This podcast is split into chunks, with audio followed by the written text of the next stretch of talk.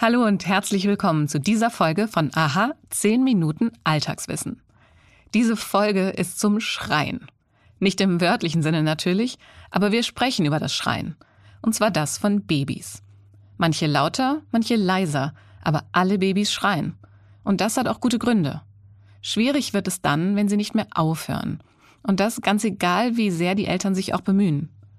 Warum manche Babys Schreibabys sind und andere nicht – und was Eltern helfen kann, das erklärt uns in dieser Folge die Kinderärztin und Kindertherapeutin Margret Ziegler.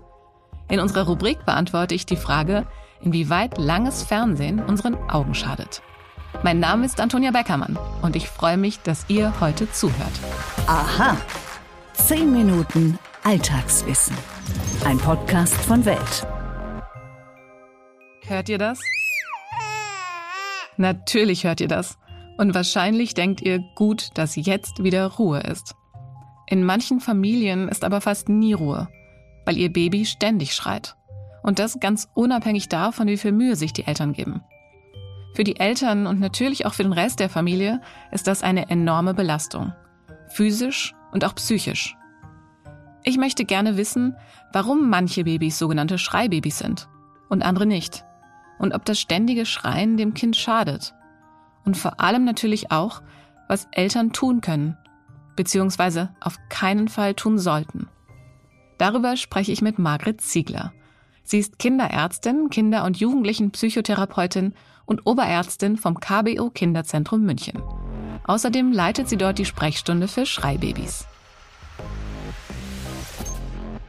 Hallo, Frau Ziegler. Hallo, Frau Beckermann. Frau Ziegler, was ist denn genau jetzt der Unterschied zwischen einem Baby, das viel weint, und einem Schreibaby?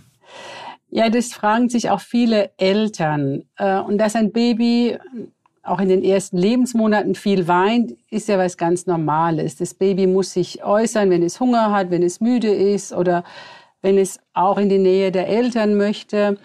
Ähm, und das kann sich ja nur mit Weinen dann auch äußern. Und der Unterschied zu den Schreibabys ist eigentlich so aus meiner langjährigen Erfahrung vor allem der, dass ein Schreibaby sich nicht so rasch beruhigen lässt oder zum Teil sich gar nicht beruhigen lässt. Also auch wenn die Eltern die Bedürfnisse des Kindes stillen, dem Kind was zu trinken geben, das Kind versuchen zum Schlafen zu legen, das Kind, dem Kind Nähe geben oder das Kind wickeln, also wenn sie das Bedürfnis erfüllt haben, dann schreit das Baby trotzdem weiter und zum Teil über viele Stunden. Es gibt da auch eine Definition, auch für, das, für den Terminus Schreibaby. Das ist, wenn ein Baby mehr als drei Stunden am Tag quengelt und schreit und das über drei Tage in der Woche und das über drei Wochen lang dann verwendet man vor allem in der Literatur und bei Studien dann den Begriff des exzessiven Schreiens. Was weiß denn die Wissenschaft bislang jetzt über die Gründe dafür? Ja, das ist für, für die Eltern und auch für uns Kliniker manchmal auch noch unbefriedigend. Also warum manche Kinder da so Schwierigkeiten haben, zur Ruhe zu kommen oder sich beruhigen zu lassen, da gibt's immer noch viele Fragezeichen. Man nimmt einerseits an Temperamentsfaktoren, also sprich, dass Kinder halt unterschiedlich sind. Manche sind einfacher als Baby auch zu handeln, manche brauchen mehr Unterstützung. Es gibt Hinweise darauf, dass wenn in der Schwangerschaft sehr viel Stress war, dass dann die Babys auch gestresster nach der Geburt sind und dadurch auch sich schlechter beruhigen lassen, eher empfindlich und überschießend auf Reize reagieren, nämlich mit Schreien. Das sind so die wichtigsten Gründe. Und es gibt natürlich auch nochmal Gründe aus der Interaktion, dass eine, ein Baby vielleicht nicht so gut gelesen werden kann von den Eltern.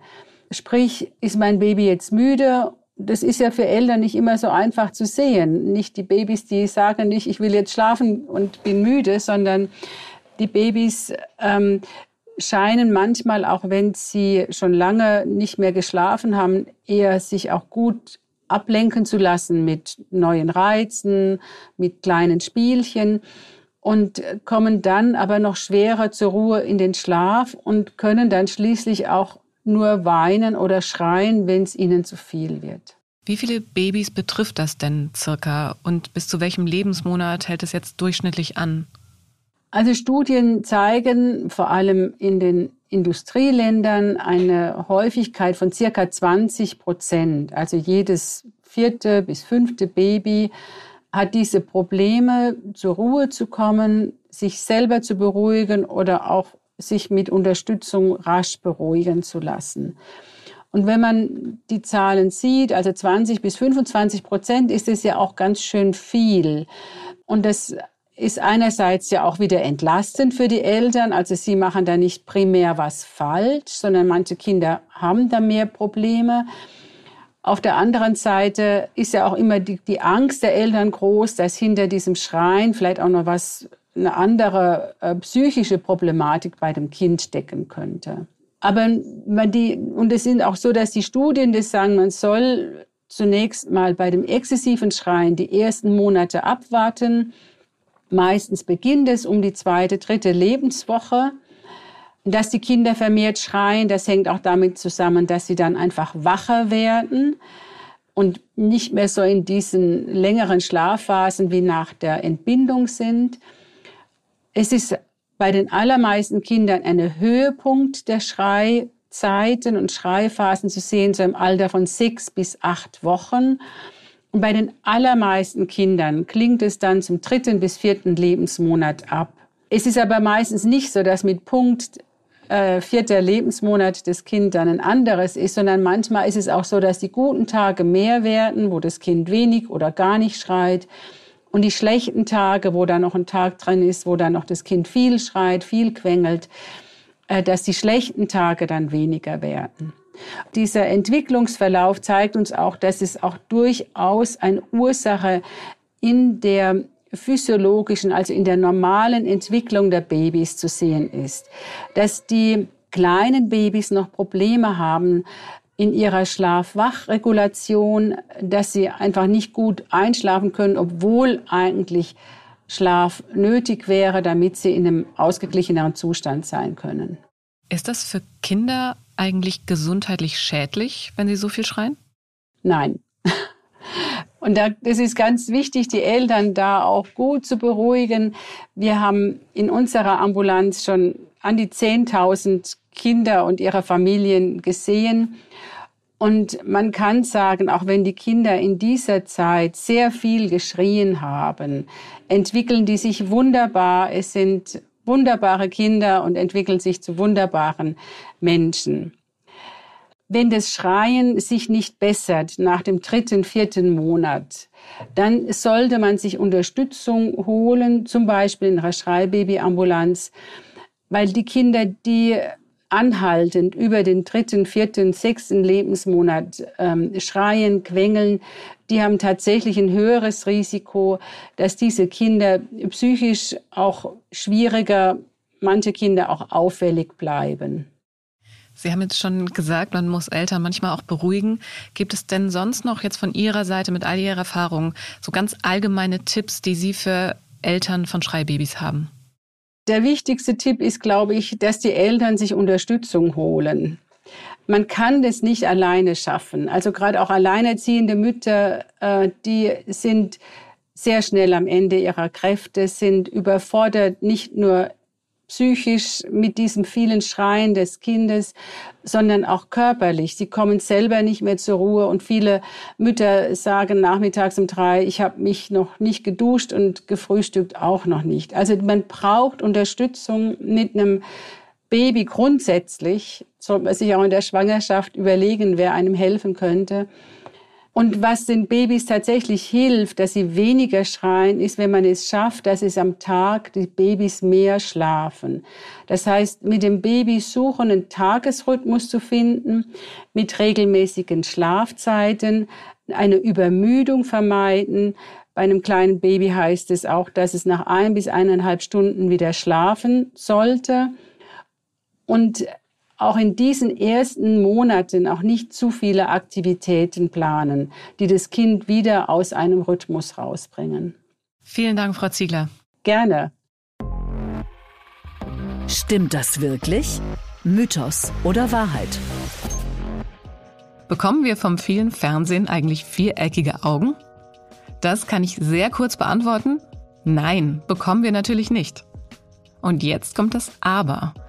Denn zu lange vor dem Bildschirm zu sitzen, und es meint jetzt nicht nur Fernseher, sondern auch Computer oder Smartphone, ist trotzdem nicht gesund für die Augen. Denn wenn wir zu lange starr auf einen Bildschirm schauen, dann blinzeln wir weniger. Das hat dann zur Folge, dass die Tränenflüssigkeit schlechter verteilt wird. Die Augen werden trocken und beginnen zu brennen. Wichtig ist außerdem die sogenannte Blickmonotonie.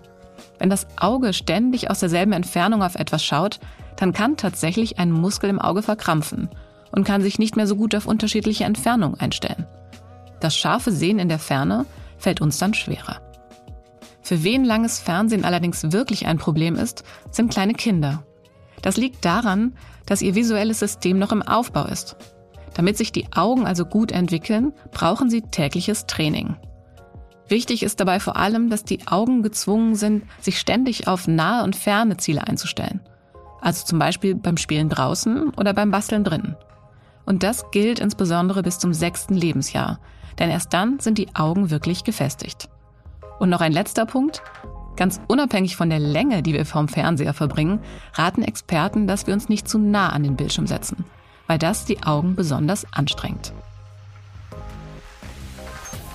Das waren unsere 10 Minuten Alltagswissen für heute.